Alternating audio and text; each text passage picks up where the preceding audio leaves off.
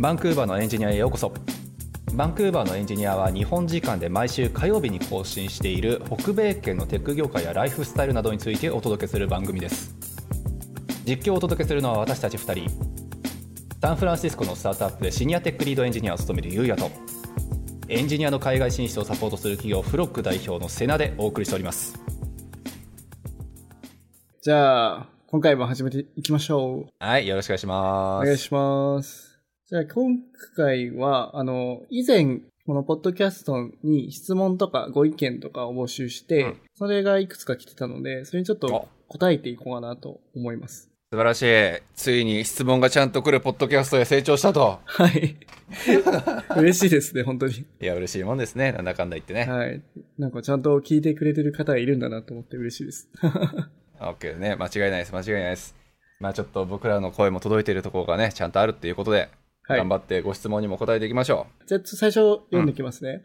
うはいえっ、と、ラジオネーム、サラダチキンさん。うん毎週必ず聞いて刺激をもらっています。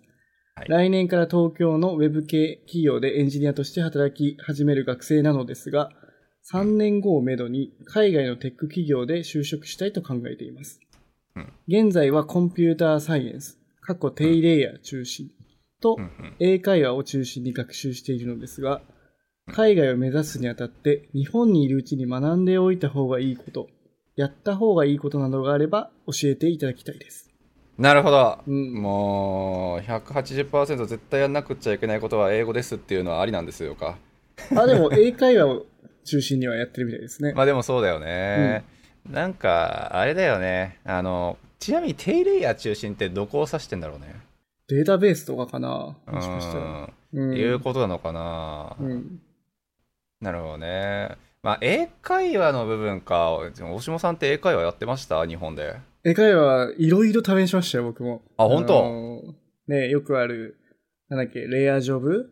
はいはいはいとはかやってましたし、いあの DMM 英会話とかあ、そういうのでしょ DMM 英会話とかもやりましたし、はいはい。なんか週一で、あの、先生と会う、カフェで会うレッスンとかもやってましたし、へえちゃんとやってたんですまあね英会話教室通ったりもしてましたけど、はい。やっぱりどうしてもね、なんか成長がわかんなくて、やめちゃうんですよね。ね間違いない、そうなんですよね。なんかね言うて俺あれじゃないですか。まあフロックっていうね結局なんか海外就職した人たち何百人っている人にいて、まあ、毎回毎回英語どうやって勉強しましたって聞くわけじゃないですか。はいはいはいはい。そう。もうそれこそもうこれまで聞いた数何千人だよくらいのレベルいってるかもしれないですけあどーすごい。そうな意外とさ英会話とかあんま出てこないのよね。うーん、なんでやってるんですか？今まで覚えてる中で数とりあえず多かったなって思うのは NHK のラジオなんですでなんですよ実は。ああ、ラジオ英会話ですね。そう。なんか茶道なんちゃらかよくわかんないけど、はいはい。か可愛らしいなんかね低年齢年齢層向けなのかなおそらく。うん、なんかすごいわかりやすいですけどね、かなり。うん。内容としては。そうそうそう、うんななんだっけななんちゃら茶道ちょっと名前忘れちゃったんで本当申し訳ないんですけどそうなんかそういうねちょっとうん。ワンちゃんが出てくるやつがあるらしくってもうそれを例えばワン人ちゃん、リト、リロルチャロかな？あそうリトルリトルチャロかな？そうそうそう。ああ、あれね。なるほど、なるほど。そうそうそうあれずっと聞いてました見てましたっていう人はね結構実は何人かいましたよへえなるほど、なるほど。そうあとはもうね20まあ365日毎毎日じゃないからその通勤するときは絶対にその NHK のラジオ聞いてとかうん。なんかやっぱそういう耳から入れるやっぱりねなんか部分に特化したっていう人たちが結構多かったなっていう気はちょっとしますよねはいはいはい。まあね、喋れなくてもね、聞ければ、うんまあまあ、ね、まあ聞ければ間違いないいいというか、なんて言うんだろう。まあま喋れあでもたら、喋るのは必要ですけど、まあそうそうそう耳がなんとかなってればいいのかなと思いますけどね。まあ間違いない。あとはまああれですよね、なんかさ、こっちに来て海外就職した人たちも、あの、英語力に対してやっぱりどのくらい必要かって人によってばらけるじゃないですか。ああ、そのポジションとかですか？そうそうそうそう。だって本当にさ、フロックのそのなんかインタビュー記事の中とかでも、英語、なんかそんないるいらないじゃないですかねみたいなこと言ってる人とさ、もう英語が全てですって言ってる人と、うん。そう、やっぱり分かれて、ね、ちょこちょこここに出てきてくれる浩平さんなんかはシニアポジションだから、もう英語にやっぱ四苦八苦の人やろうし。そうですよね。ね、で対してやっぱりジュニアポジションの、ね、人たちっていうのは、うんまあ、ある程度は指示を聞くっていう部分の能力が求めもち求められることだろうからうん。もちろん自分の意見言うことも大事だと思うけどうん。そう。その上で行くんだったらね、若干、あの、リスニングと、むしろチャットとかでこうタイピングする能力の方がね、あの、英語を打ってコミュニケーションする能力の方が必要かもしれないしね。ああ、そうですね。うん。確かにそれはあるかもしれないな。結構日本人ってやっぱ打ったりとか、まあライティングとかリーディングはまうんうんあできる人は多いと思うので、ね。だからね、なんかその、よく英語いらないみたいな話もあるじゃないですか、エンジニアは。はいはいはい。それって多分そのねレイヤーの人なのかなと思ってて、うんうんうん。なんかあんまりかその上流工程で、なんですかね、はいはい例えばビジネスサイドとか、まあ、うん CEO とかとこう話したりして、いろいろ決めはい。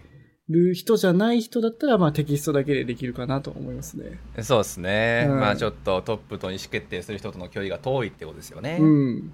間違いない。まあ、なのでそうね、英語力の部分に関してっていうところって結構賛否両論ここね、ありすぎると思うので、うんまあもうとりあえず英語もっとやっとけばよかったっていう後悔の言葉がもう一番多いのは間違いないと思うから。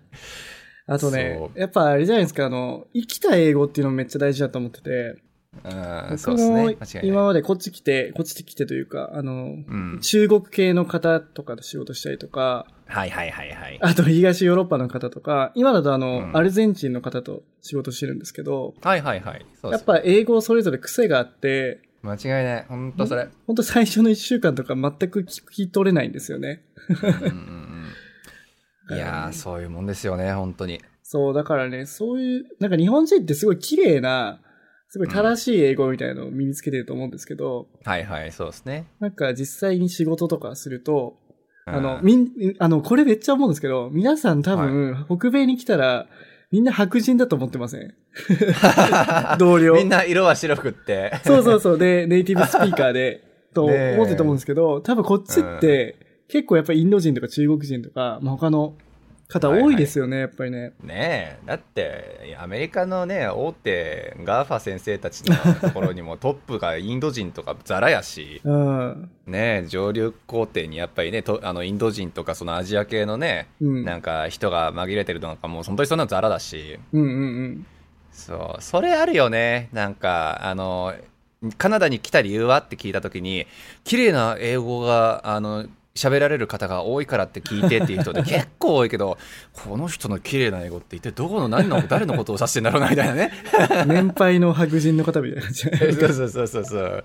なんかそういうね、若干ちょっと、あの、まあ、ステレオタイプじゃもちろんないし、確かにね、カナダの英語って綺麗綺麗って言われるけど、うん。ねえ、そんなあなたがこれから仕事をする人たちの中でカナダ人純粋なっていうのってどのくらいいるんだろうね、みたいなね。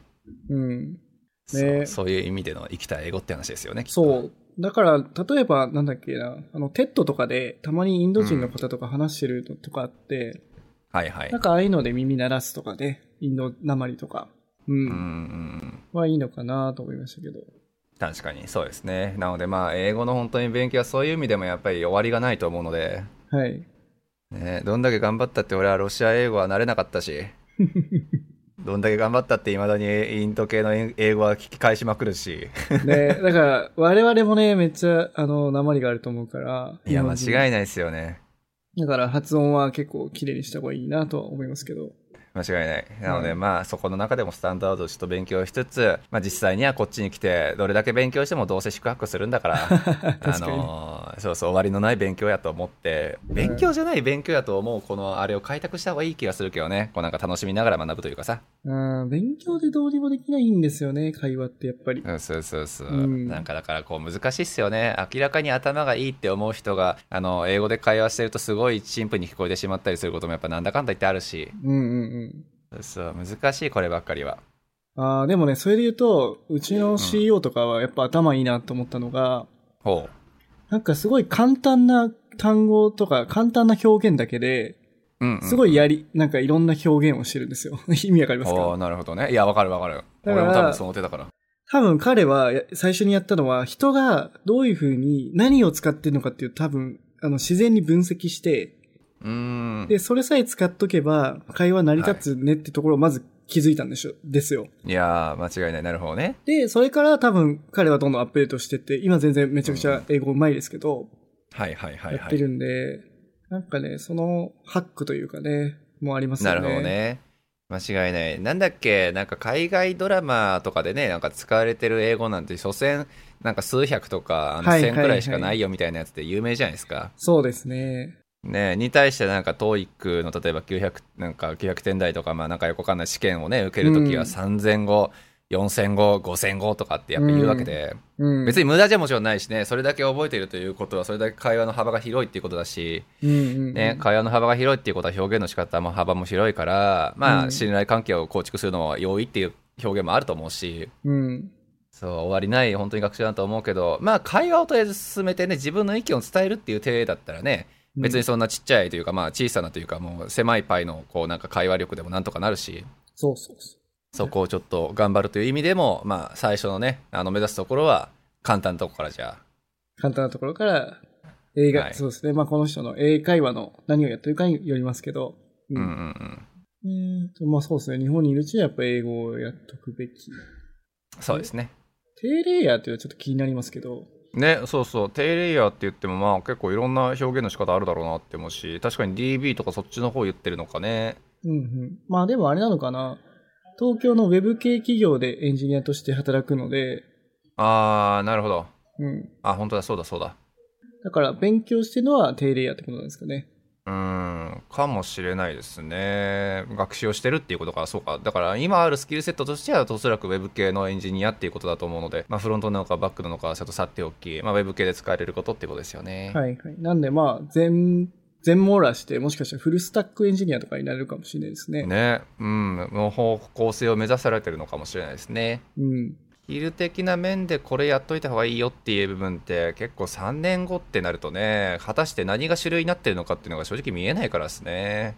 うん。でも彼でも大学生ってことですよね。来年から働くってことは。すごいよね。ちゃんと考えていらっしゃるということで。やっぱこういう方って多いんですか？一旦3、2、3年働いて、その後にうん。留学しようみたいな思ってる人は多いですか？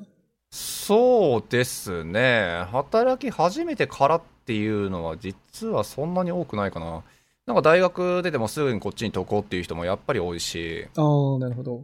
そうそう、あのちょうど今やり取りしてる人は、浩平さんの、え、これちょっと言っていいのかな、まあ、浩平さんのお友達の、まあ、えっと、お知り合い？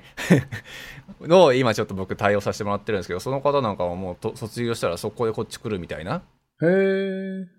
ただまあまあ正直日本で職歴積んできた方がやっぱいいとは思いますけどね、そのまあ確実性を広げる、あの高めるって意味だったら。ああ、でもそれはわかるかな。僕も、うん。やっぱある程度日本で職歴積んできたので、うんまあそこで培ったものって、やっぱこっちに来ても変わらないんですよね。やっぱ仕事なんで。そうですね。で、こっちに多分英語もあやふやで最初に来ちゃうと、うんやっ。ぱ仕事の仕方を覚えるのと英語を覚えるので結構大変だと思うんですよね。ダブルで。そうですね。間違いないだ。からそれなら3年の間にがっつり仕事の仕方うん。を確立して、エンジニアとしての。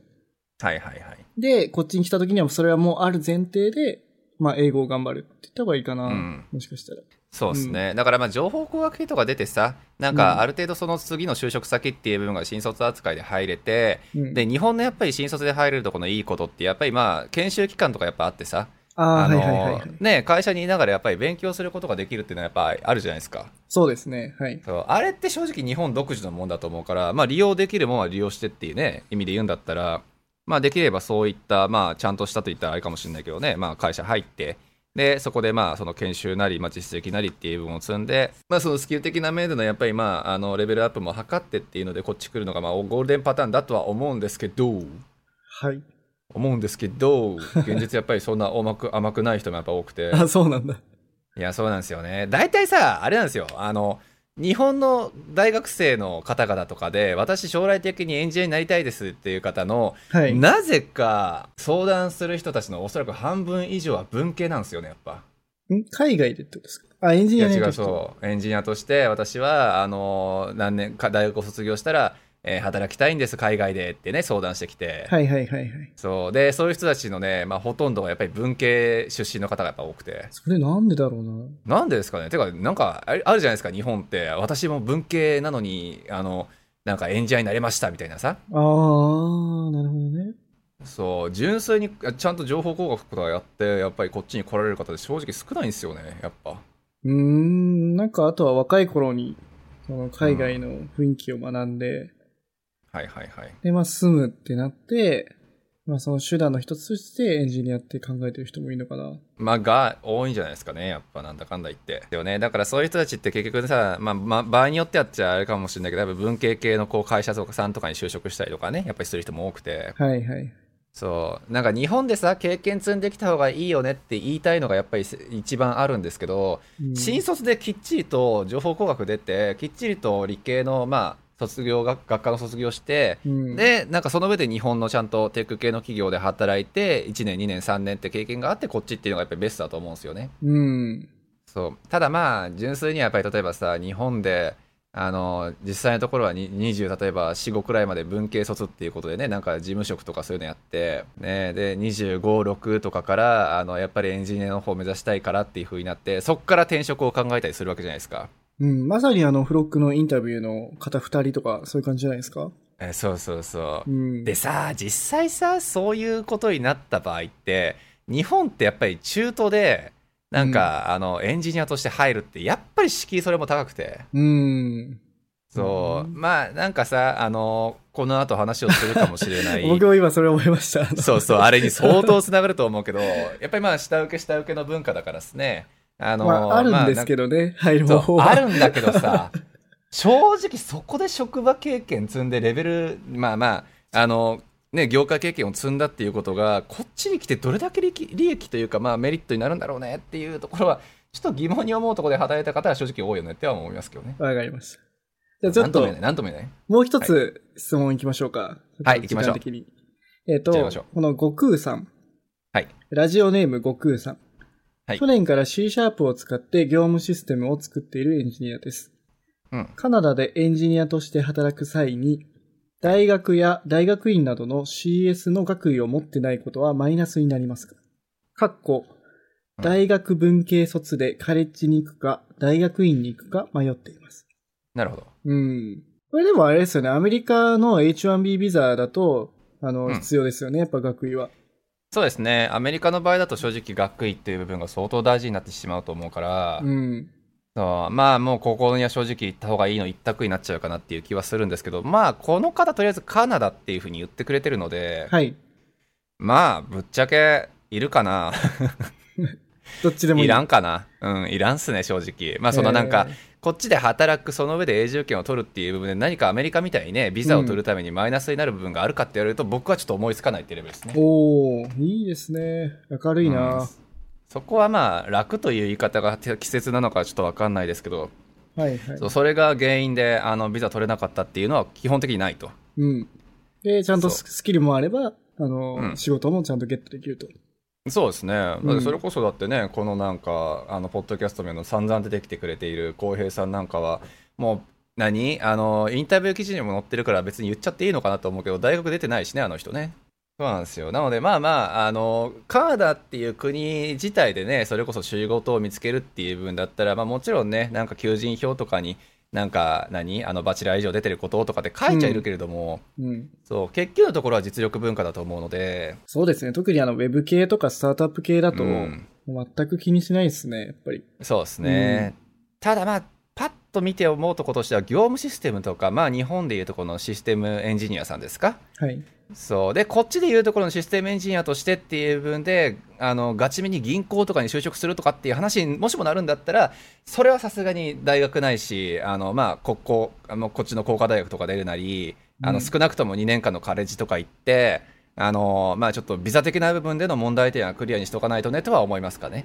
ああ、なるほど、なるほど。うん、ウェブ系とかスタートアップとか、そっち系だとそんな学歴云々とかって聞いたことないけど、はい。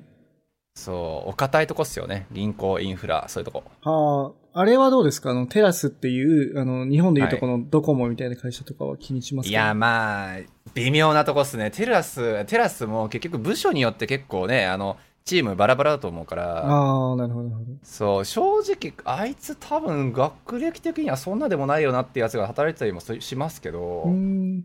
いやーでも、まあな、比較的必要な方じゃないですかね、テラスとかは。ああ、そうなんだ。じゃあ、学歴が必要な、あの、業種もあるということですね。そう。っていうか、リクルーターがある程度こう、大手を振ってるとこってイメージがやっぱしますね。あのーね、まあ、前回のポッドキャストをネタに結構丸かぶりするけど、リクルーター目線だとね、なかなかこう技術的な部分ってやっぱり分かんない人もやっぱ多いだろうから、うん。そう、そういう人ってね、そのフィルターのかけ方っていう部分が何千人って応募があって、どうやってフィルターかけるかっていうと、やっぱり経験年数、学歴っていう、この二つがやっぱり最初じゃないかなって思うので、はい。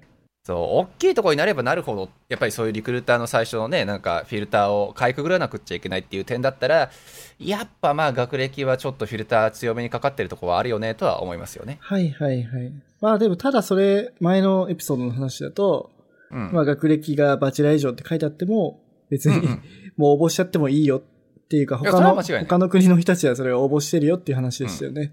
そうですね。だって実際、浩平さんも、あのね、アマゾンの部分に関しては、ほぼほぼ最終選考というか、まあ、ほぼかなり惜しいところまで行ってるわけだし、うんうんうん。もう英語さえあればあの人通ってただろうから、うんうんうん。そう。なので、まあまあ、あの別に大きいところだから可能性ゼロかっていうと、もちろんそんなことはないと思うので、うん。ね、ちょっとフィルターかけるあのが、まあ、スタートアップに比べると強いかなと感じるっていう程度ですね。なるほどね。まあ、っていうような感じなので、まあ、少なくともカナダっていうところを限定してもしも考えられるとするんだったら、まあ、学位がそんなめっちゃ必要かって言われるとね、どうなんだろうなっていう気はちょっとしますね。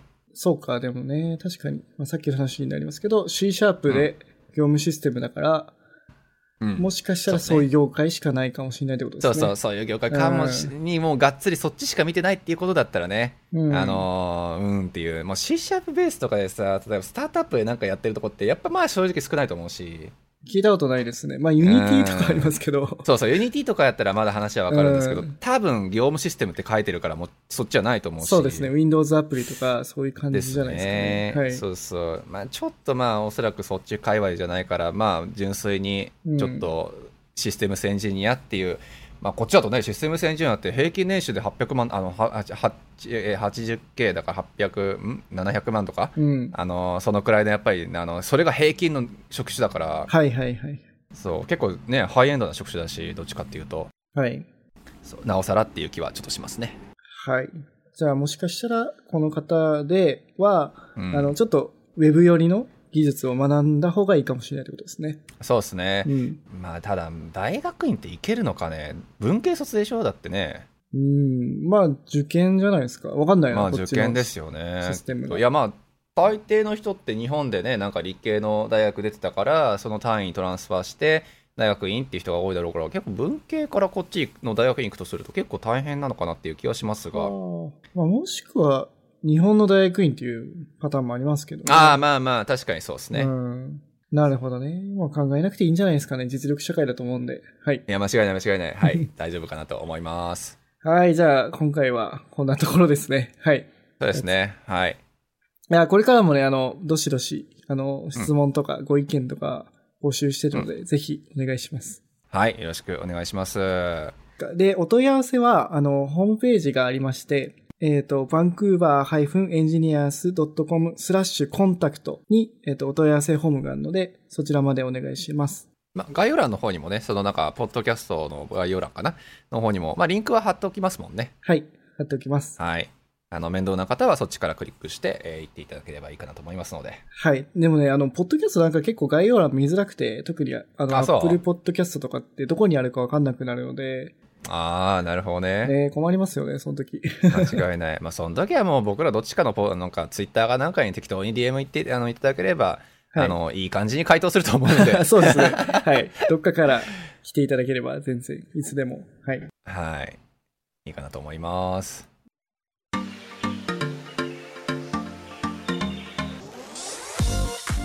バンクーバーのエンジニアでは皆様からのご相談やご質問をお待ちしております。ポッドキャストを聞いている方は、ポッドキャストページの概要欄のツイッターアカウントへハッシュタグ、えーシャープバンクーバーのエンジニアを加えてご連絡ください。バンクーバーはカタカナのエンジニまではひらがな。一番最後のやだけ、えー漢字っていうちょっと難しいハッシュタグになりますが、えーぜひご連絡いただければなと思います。または番組ウェブサイトの問い合わせフォームからもご質問を送信できますので、えー概要欄の URL からご連絡ください。えーそれでは、じゃあ、今日の本題の話をしましょう。えーこれは何の話かっていうと、あの、はい。以前、あの、わ我々のポッドキャストに出ていただいた、あの、やっすんさんの動画があって、そのタイトルが、えっ、と、未経験エンジニア界隈で話題の SI や SES は悪なのかについてズバリ回答しますっていうね。いや、間違いない。あれあれってさ、未経験時点で話題って書いてあったっけ？あるらしいですね。書いてますね。あ、そうなんだ。あ、それ見てなかった。なるほどね。あ、未経験で話題なのか。なんか、あれなんですかね。最近、こう、炎上したとかなんかあったんですかね。あったのかもしれないですよね。俺なんか特に未経験になんかになんかね、話題なのかって言われると、正直経験者であろうが未経験者であろうが、まあまあ話題にしてるよねって気はね、ちょっとしてましたけど。はい。これ結構際どい内容だと思いませんか？まあそうっすね。なんか、どこまでコメントとがっつりやっていいのかなっていう気はするので、正直ね、やっぱりまあ詳しくはというわけじゃないですけど、まあ一回やっすんさんの動画を見てほしいなっていう気はするんですよ。はい。概要欄に貼っておきます。そうですね。で、まあ、やっぱりそこでね、あの、SES とか SIR っていう部分が、まあ、日本国内でどう見られているのかとか、はい。まあ、実際何が問題なのかとか、うんで、安さん的には何が問題点だと思っているのかとかっていうことがすごい詳しくね、解説されているので、はい、はい。そう僕ももう日本を離れて13年とかなるから、まあ、やっぱりちょっとね、日本の SE、SIR 会やっていうのがどう変わっていったのかっていう、肌身で感じてるわけじゃなかったんで、はい。まあ、すごいね、勉強になったんですよ、とりあえず。そうですね、確かに。うんうん。そう。で、それと同時にね、やっぱ僕らがここで議論したいなって思うのが、じゃあ海外どうなのかと。うん。まあ、海外っていうか僕らが知ってるのはアメリカ、カナダくらいしかないと思いますけど、はい。そうそう。まあ、少なくとも北米圏と呼ばれるところでは、じゃあ実際どうなのかっていうところは、まあ、ちょっとね、比較材料としてお話ししておくと、もしかしたらおもろいかなと。はい、はい、はい。はい、いうふうには思ったので、えっと、どうでしたっけ？何でしたっけ？ちょっとまあ、さっき大下さんも軽くまとめてくれてましたよね。このことについて話しましょうみたいな。はい。まずは、えっ、と、実際、あの、SE、SIR とか SES っていうのは、まず、北米にあるのか。で、どういうはい。体系であ、もしあるんだったらどういう体系であるのかっていうのと、うん。あともう一つは、SIR とか SES の方が、海外に就職するときに難しいのかどうかみたいなことですね。なるほど、なるほど。じゃあその2点ちょっと、あの、軽く話していきましょうか。はい。SESIR みたいな人ね、システムスエンジニアーズっていう職業はもちろんこっちにもありますよね。ああ、あるんですね。それってあれなんですか、うんあの、ソフトウェアエンジニアとかウェブデベロッパーとは違うんですか？違うんじゃないですか、やっぱ。まあうん基本的にはやっぱりシステムをエンジニアリングする人たちなので、まあ僕の知り合いだったらそれこそ銀行のセキュリティやってる人とかも一応システムスエンジニアの一人だろうし、ああ、で、手は動かさない感じですか？手は動かしてる、もちろん。ああ、動かしてるんだ。なるほどね。うん。そうそう、動かさないって人ってどうなんだろうな、いるのかな。ちょっと僕のね、やっぱりまあ、周りがエンジニアの手動かしてる人しかいないから、うんうん。そうそう、実際は職場に入ると手を動かさない、そういうね、なんか口を出すだけの人みたいなのがいるかもしれないけど、うん。そう、まあ、一般的では正直ないのかなっていう気はしますけどね。なるほどね。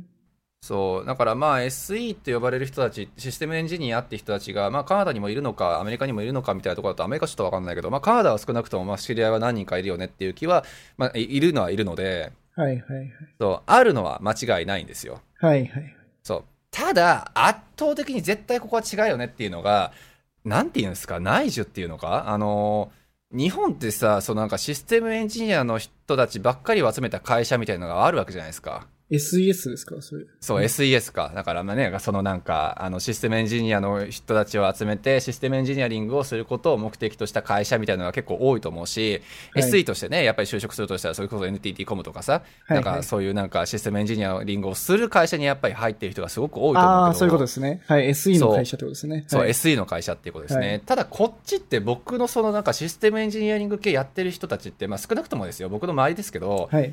やっぱ銀行とか、うん。あと、インフラ系のそれこそ水道、電気とか、そういう会社さんだったりとか、うん。そう、そういうところに直で就職してる人がやっぱ圧倒的に多いと思うんですよね、正あ直。あ、じゃあそれは、その銀行とか水道の会社が、うんその開発部隊を持ってるってことですか？自分たちで。そうそうそうそう。ああ。だから、ねそう。あと、まあ、日本の SE にちょっと近いかなと思うとこでも、例えば、あの、こっちでステープルスってわかります？あの、文房具とか売ってるような。ああ、はいはいはいはい。ホチキス。なんか文房具とかホチキスだけじゃないけど、文房具とか、椅子とか、まあいろいろね、あの、オフィス用品用品とかも売ってるような会社さん。はい。例えば僕の、なんか僕のというか、まあ、フロックメンバーの中で、就あの、SE 系なのかなの会社っぽいところに就職した人としては、例えばそのステープルスのあのシステムを専門で、えー開発している。ああ、あのじゅ受託として。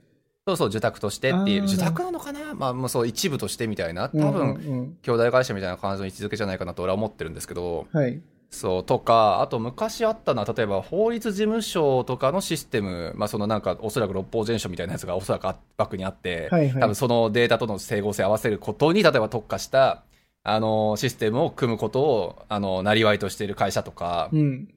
そう結構なんか日本のなんかね、その SE さんって結構いろんな会社に、例えばののシステム作ったりとかね、そうですね。なんかいろんな、はい。そうそう、あのシステムに携わったりとかっていうイメージが強いから、システムを開発するイコール、なんかそういうね、会社っていうイメージがありますけど、こっちはどっちかというと、その専門性のやっぱり高い人たちが、専門性の高いサービス、もしくはシステムを作ってるっていうイメージが強いので、じゃあ、なのかな多重下請けとかないんですかね？まあ、あんまりないんじゃないですか。まあ、ゼロとはもちろん言わないけれども、はいはい。ね、日本みたいになんか、孫孫孫受け、孫孫孫孫受け みたいな。うん。そうそういうのはさすがに少ないと思いますけどね。うん、なるほど、なるほど。うん。だってね、結局その安んさんの動画でも言ってたけど、結局孫受けが発生したりとか、その下請けが発生する理由ってね、日本の場合ってやっぱり人を辞めさせにくいからっていう部分にやっぱり直結してると思うけど、労働基準法ですよね。そうそうそう。こっちは簡単にクビにできちゃうから。はいはいはい。そう。だから人を囲むことに対するみデデメリットというかリスクみたいなのがね、日本に比べればもしかしたら低いのかなと。うん、なるほどね。はい。いう気はしますよね。だからまあ、プロベーション期間の3ヶ月、あ入社して、最初のプロベーション期間、使用期間として3ヶ月、そこでも普通に首首切られるし、はい。そうそう。まあ入ってね、1年2年とかでパフォーマンス上げられなきゃ、それでも当然首切られるし、なるほどね。はい。そう。だから別にそのね、あの、下請け、孫請けとかに、まあ、依頼をするメリットの一つであったってね、あそこで、あの、安んさんで解説解説されていた、まあ、人をやっぱりまあ、抱え込まなくっていいっていうリスク、コストっていう部分は、こっちだとそんな意識する人はない、ことはないのかなと。なるほどね。それって。例えば、その一時受けで、で、あの、下請けする理由って単純に技術力がなかったりとか、人数が足りないから下請けに出すと思うんですよ。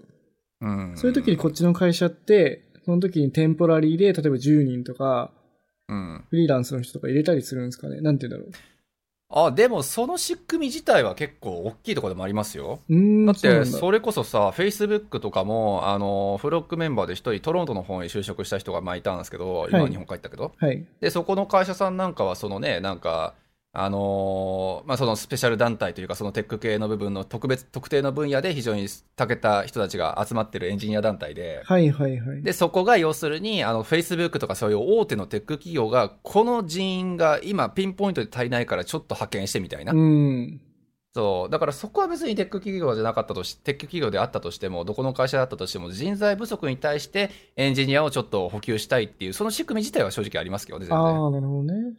SES、ガチャって言ってましたけど。えまあ、そうっすね。ただ、ガチャっていうイメージはないと思うけどな。ですよ。ね。なんうか、ーん。ただの、なんて言うんだろう。こっちで言うデブショップみたいな感じですよね。そうそうそう。だからデブショップがまさにそれですよね、だって。うん。まあそうですよ。SES もまあ言い方を変えるとデブショップというか、うん。エンジニアをこう囲っといて、必要なそうそうそうところに必要な人を出すみたいな感じなんですけど、ねそうですよね。前に大下さんに教えてもらったデブショップのあれもね、なんか上位の、上位エンジニアのなんか5%の天才たちを囲えているみたいな、あ抱えているみたいな。ね、そういうはい。イメージですもんね。はい。トップタルっていう、あの、有名なやつがあるんですけど、それとかもそうですね。そう。だからまあ、そのね、トロントの方に会社に就職した方々も、やっぱり特定の分野、ウェブなのか、ソフトウェア開発なのか、まあ、そのなんかサービス開発なのか、まあ、いろんな特定分野においてのスペシャリストを集めてるから、えっと、まあ、臨時のというか、まあ、そういうリソースが足りないときは言ってねっていうのをさ事業の一つにしてたんで、うん。そういうのは全然ありますけどね。なんか日本のだからその仕組みと何が違うのかなっていう部分って、まあまあその、動機のところに結局なるんじゃないかなって気がするんですよ。ああ、なるほど。そう。なんか自分たちの会社には、そのエンジニアを抱えるだけの、まあコストをかけることもできなければ、うんまあその重要性もよくわからないし、うん。そう、まあシステムのね、ことなんかもよくわかんないから、みたいな感じで、じゃあ外部に委託しようっつったら、それは失敗の可能性もふく、まあ膨らむし、うん。そうそう。まあ、そのイメージが正直日本の SES とかね、そのまあ、会社さん周りには、ちょっとプンプンに寄ってしまうと。うん。あとやっぱそそのう、多重下請けがやっぱやばいっすよね。やばいっすよね。だから、こっちでそれこそテック系のこと全く分かんないっていう人が一時受けにいる、いないとか、あまあ、全くあの、めちゃめちゃ分かん、分かる人が、あの、一時受けにいないっていうことってほぼないと思うから、そうですよね。うん。まあ CTO クラスなのか、それともね、テック系のこと分かるクラスなのか、ちょっといろいろあると思いますが、必ず一人は絶対いるんで、だから、SES で送られる人たちって、なんでこんな悪いイメージかっていうと、多分下請けの方に送られるんでしょうね、おそらく。なるほど。で、下請けの方の仕事の質が悪いというか、どうんやっぱ炎上してたりとか、下請けなんで。はいはいはい。間違いない。なんかこう、エスカレーター式にこう降りてくるんですよね。降りてきて、伝言ゲームみたいになるんですよね。うんとかで辛いい。思いをするから、こう、悪いイメージがあるのかもしれないですね。いや、じゃないっすか。だってさ、この間それこそ近いニュースになるかもしれないけど、なんかオリンピックやるかもやらないかみたいなこと今言ってるじゃないですか。はいはいはい。ね、なんかオリンピックのそのシステム開発をするためのなんかエンジニアを今から募集みたいな ことやってるわけでしょ？いやいやいやいやいやいやいやみたいな。なるほどね。何を、だからそこに対するやっぱり重要性でしょうね。やっぱりさ、そのシステムを開発したり、そのスムーズな、例えば、あのサービスの流れっていうのを構築するということがどれだけ重要なことかっていうのが多分分かってない人がやっぱりほとんどで。うん。そう。だからぶっちゃけ自分たちで囲わなくってもいいし、コストの削減の方がやっぱ頭に最初に来るし、うんうんうんうんそう。なおかつ、別にそんななんか3ヶ月もあればできるでしょみたいな感じで、まあよくわかんない、なんかスケジュールを引くような人たちしかいないみたいな。そうですね。うん。だからまあ結局はその情報知識不足っていうところに集約されてしまうのかなとも思うし、はい。まあいかにそれが重要なことなのかっていうのがやっぱり重要度が分かってないっていうことにもやっぱり繋がってしまうと思うし、うん。そう、まあ文化といえば文化と言ってしまうのかもしれないし、ねしかもね、下請けの人たちはやっぱ仕事欲しいわけだから、まあ無理してでも仕事取りますよね。まあね、間違いない。チームのこと考えないで。いやー、そうなんですよ。ただね、やっぱりさ、やっすんさんの言ってた、その、下請け構造のメリットっていうところは、これアグリーするしかなくて、これは僕も思いました。はい。うーん、あの、雇用が生まれるっていうところ？うん。そう、あそこは完全そうなんですよ。やっぱりこっちってさ、あの、システム開発とかもそうだけど、求人の数って確かに日本に比べても少ねえなってやっぱ思うしね、正直。うん。そう。だから、日本人でね、あの、なんか日本だったら楽勝で就職できて、こっちだとやっぱり就職できないって、それはビザももちろんあるけれども、はい。そうそれと同じくらいその構造的な問題は正直あるのかなっていう気がやっぱしますもんね。はい。なんか、イメージですけど、本当に、うんなんだろう、ないかもしれないけど、重々系の会社とかって、はいはい、はい。もう誰でもいいから入ってほしいみたいな思ってるのかなと思うんですよ。ねうん。うんまあ、間違いない間違いない。とにかくもう人員さえ確保できればみたいなね。うん。流行ったじゃないですか、あの、2ちゃんの、なんだっけ、ブラック企業に勤めてるけど、そろそろ限界かもしれないみたいああ、な。あったね。はいはいはい。なんかあれも確か主人公はほとんど、あの、1年ぐらい勉強した初心者で、はいはいはい、そうですね。すごいブラックだったんですね、会社うん、が。間違いない。うんまあだからさ、それこそさ、まあ冒頭でもやったその文系上がりとかでもエンジニアになれるとかってさ、あるじゃないですか。はいはいはい。そう、あれも正直形としては当然いびつで、うん。そう、チャンスを生んだっていう風に見えるんだったら当然それは美化できるところだとは思うんですけど、うん。そう、ちゃんと学んだことを学んだ、ぶ なんか量を、えなんか、何こう、アピールというか、こう、ちゃんと見て、見てもらえるようなとこ環境に、まあ、身を置くことができるのが、それはまあ、やっぱりまあ、不自然の摂理というか流れだと思うので、うん。そう、まあまあ、会社が教えてくれるし、なんかね、人件費ね、どれだけちょっとドブに捨ててでも、やっぱりこういう研修期間とかやっぱり寄ってくれるし、うん。そうそうそう、まあ、それは別にね、大学で勉強しなくても別にいいやろうし、みたいな感じになるだろうから、それありますよね、確かに。ね。え、うん。そう、まあ、結果としてっていう意味で、そのまあね、雇用はやっぱり生まれてるだろうし。う、ん。ね、だって文系卒でも別にエンジニアになれるんやったらね、本当にそれはもう湯水のごとくエンジニアになれる人たちやっぱ増えるだろうみたいな感じでやっぱ見えるし、うんうんうんまあ、こっちはそれで言うんだったらね、やっぱりまあ、言うて大学行くんだったら、それは CS 系の、こまあ、うん高校なんか、コンピューターサイエンス出てるのが、まあ、正直当たり前だし、うん。あれですよね、だからなんだろう。医者とかって、やっぱうん医者の大学とか行かないといけないじゃないですか。医学部に行かなくちゃいけないじゃないですか。そうですね。まあ、こっちでそんな感じですよね。やっぱ CS うんやっぱ行ってないと、まあベースがついてないからエンジニアになれないみたいな感じですよね。そうですね。間違いない。だからまあ、それ、それを言ってしまうとね、最初のちょっと、あの、何、文系の大学出て、うんうん、あの、学校、大学は、なんかカレッジか大学に行った方がいいですかっていう人とちょっと相反しちゃうかもしれないけど、まあそのベースがね、だからその期間に作られてればいいんじゃないですかね。そうそう。だからまあエンジニア経験をね、日本でそれこそ積んでっていう経験があるんだったらね、ぶっちゃけそれは経験者としてこっちに渡航しちゃっていいと思うし、はいはい。そう、もしね、経験が全くなくってっていうことでこっち来るんやったら正直カレッジ行くなり、あの大学行きなりってやっぱ正直した方がいいと思うし、うん。そうそう。なんか日本のだからいいとこ取りっすよね。日本で例えば文系卒であったとしてもエンジニアになれる。これは新卒文化の恩恵やと思うから。うん。そうその上でこっちにね、あの来た時には、あのまあ、経験者としての履歴、レジュメ上にかける、レジュメ上には経験者としてかけて、就職活動ができて、そうまあ、そこはいいとこ取りしていいんじゃないかなっていう気がしますけどね。うん。あとね、面白かったのが、はい。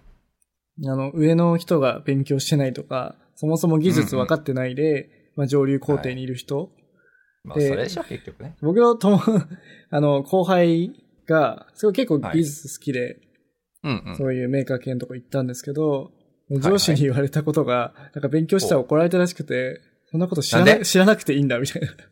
あ なんかね、アパッチかなんかその辺の話をしたらしいんですけど、何も分かってなくて、はいはいその人は、その上司は。あ、はいはいはい。でもなんかもう、力技でねじ伏せようとしてきて、ああ、そで、う。喧嘩したとか言ってましたけど、えー、マジっすか？うん。まあ彼はもう今辞めて、もうベンチャーの、うんうんあの CTO やってるんですけど、バリバリ。はいはいはいはい。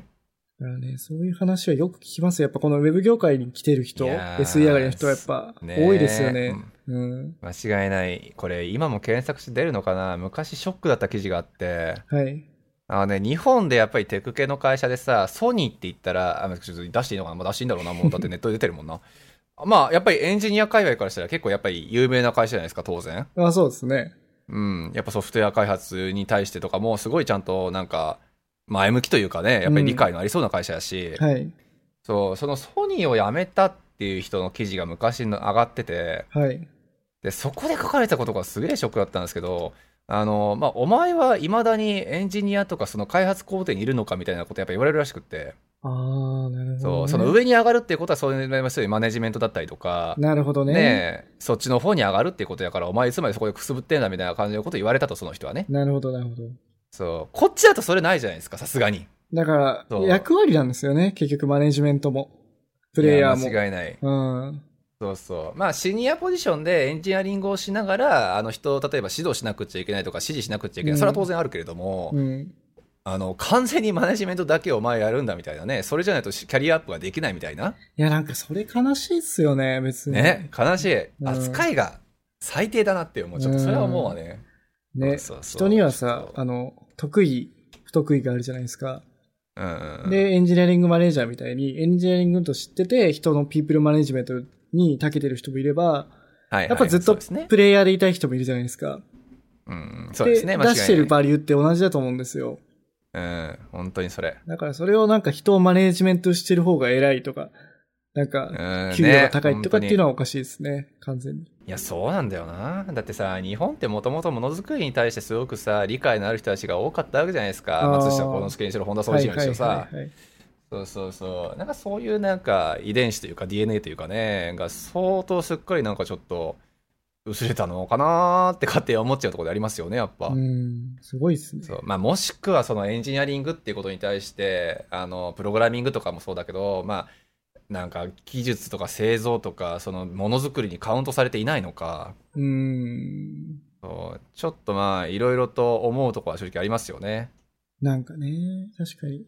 あれ、あれじゃないですか？やっぱそのロールモデルがい,、ね、いないっていうのもあるんじゃないですか？あまあ間違いない間違いない例えば、フェイまあ有名だと、ザッカーバーグとかって元エンジニアじゃないですか？そうですねそうですね、まあ、ああいう人はいないですよね、日本には。いやーそれも問題じゃないですか？だってね日本ってさ自慢しないじゃないですか基本的に、うん、なるほど。あのさ、だってこっちでそれこそ、じゃあまあ誰、どこぞの大富豪がなんかね、なんか、長長者番付にトップ5がほとんどテック系とかさ、うん。そう、自分のテック系のこの社長さんが住んでる家はこんな豪邸とかさ、あれ出すべきなんですよ、正直う。んうんそうそう。だからまあ自分もね、結局だって最初の始める動機なんてそんなもんじゃないですか。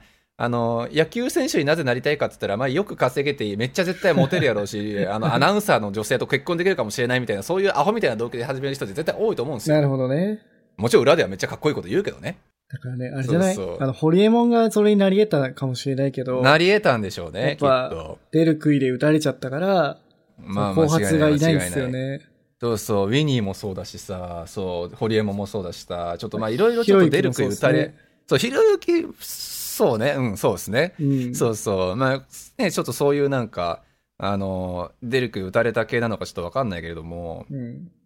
そう、なかなかね、ちょっと、脚光を浴びずにっていう感じで、まあ別になんかまあ今も頑張ってらっしゃるんだろうけれども、うん。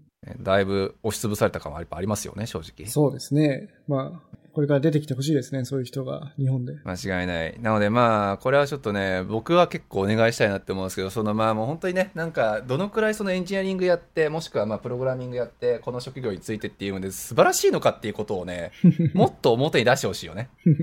だって前さ、あの、特集した、あの、オープンソースやってる方の名前なんでしたっけ？あ、マックスさん。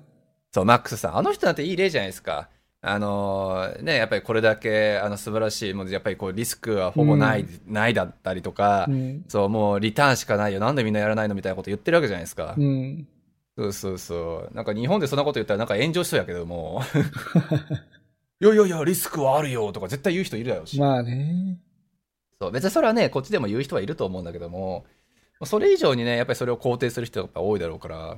なんかやっぱあれじゃん労働基準法が悪いんじゃないですか。やっぱその、そういう挑戦したら、やっぱレールからはみ出るじゃないですか。まあそうですね。で、ねレールっていうのはもう20、例えばね、一般的な大学卒業して22歳で就職して、そのまま60歳まで終えるっていうのがレールじゃないですか。まあ確だからかにね。日本はそこ、なんか、離れるのが本当に怖いんですよね。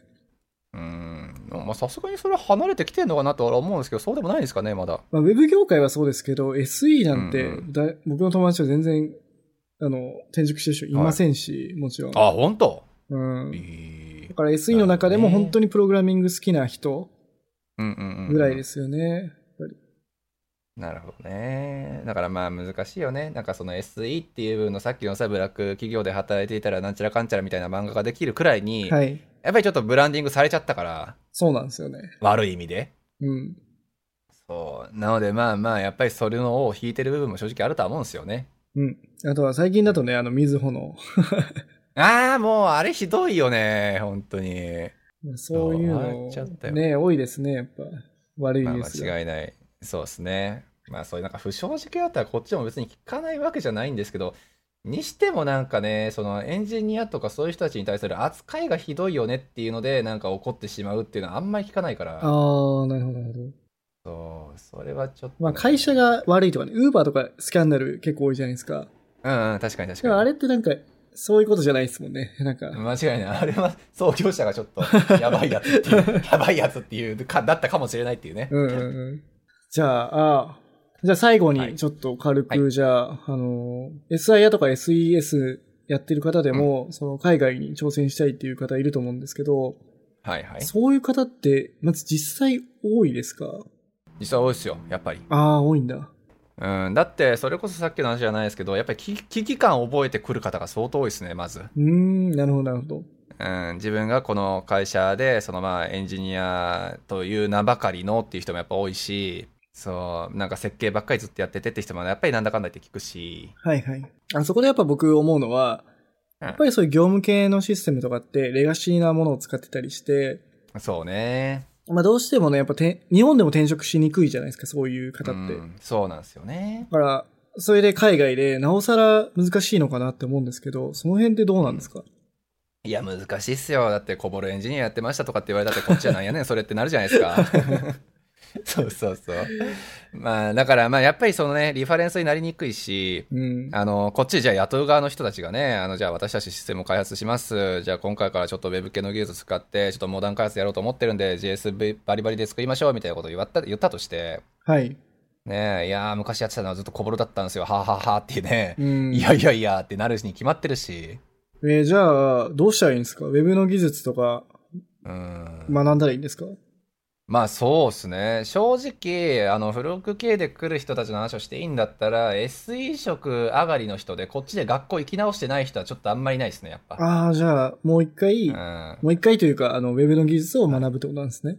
そうですね。まあ、ウェブなのかは知らないですけど、わからないですけど、その人のね、希望次第によっては、まあ、あの、なんかもうちょっとマイクロサービスとかそっちによるのかもしれないし、ああ、それは自分の、あの、行きたいそうそうそうそう職種のジャンルってことですね。うん、ジャンルの方にっていうことになるのかなとは思いますが、はいそう、ただまあやっぱりそのビザ的な部分でもそうだし、うん。しあのスキル的な面でももちろんそうだし、ちょっとまあ準備期間がやっぱ圧倒的に足りないっていう人がやっぱ多いのかなっていう印象は正直強いですね。なるほどね。うん、だから日本で SE やってました、SS やってました、だから海外でも働けるでしょっていうので、思い切ってこっちに来るっていう人はやっぱり少ない。あ、少ないんだ。うん、少ないですね。だからまあ間に学校挟もうみたいな人とかほ、ど、なるほど。あとはまあ、もう、もう一パターンで多いのはやっぱり日本でね、一回転職をして、うん。そう、あの、ウェブ系ならウェブ系の転職をしてっていうので、えっと、そこで経験をするんでこっちに来るっていうパターン。ああ、なるほど。ただ、間に合わない人が多い、その人はやっぱり。あーいろんそう、やっぱりね、なんかワーホリの30歳までにっていうの人がやっぱ多いわけじゃないですか。まあそうっすよね。一つの区切りですよね、そこは。うん、区切り。うんそう、30以降のワーホリを使わずにこっちで就職ってなると、もはや大学とかカレッジとか行くことがもう当たり前になっちゃうから、うん。そうなるともう、ひ下手すりゃ数千万。あの、安くても、まあ、5、600万のね、あの、学費で、うん、えっと、まあ、生活費も含めてやっぱり1000万くらいか、うんなっちゃうから、ワーホリ1年間で就職するときは、まあ、100万、200万とかですね、生活費も合わせて住んでたかもしれないのが、はいね、こっちに30歳超えてってなると、やっぱり金かかっちゃうんで、うん。そう、だから30歳までにっていう人たちが多いんですが、やっぱりにね、なんか SE として例えば27、8とかくらいまでやっぱやってる人多いし、日本でね、卒業し、大学卒業した後5年、6年とか。はい。そう。で、その後ウェブ系に転職ってなって、転職するまでの当然勉強も必要やろうし、うん。ね、なおかつじゃあ日本でそのね、新卒でもない人が、あの、ウェブ系の会社に転職をしたとしてう、ん。あの、しでなんかモダンな開発環境に行けるまでってどのくらいかかるのかってやっぱりね想像しなくちゃいけないことがあって、はいはい。まあ簡単ではもちろんないと。なるほどね。そう。で、やっぱりまあそこにじゃあたどり着くまでにっていうのは日本で経験を積もうってしてた結果、やっぱりまあ30超えちゃってワーホリがななくなっちゃったから、うん。もうどうしようっていう人はやっぱり多いですよね。あの、中にはあれですよね。自分でアプリ作ってるとか、まあ自分でサービス作ってるみたいな人もいるんですよね。もちろんもちろん。やっぱそういう人は圧倒的に就職しやすいですか？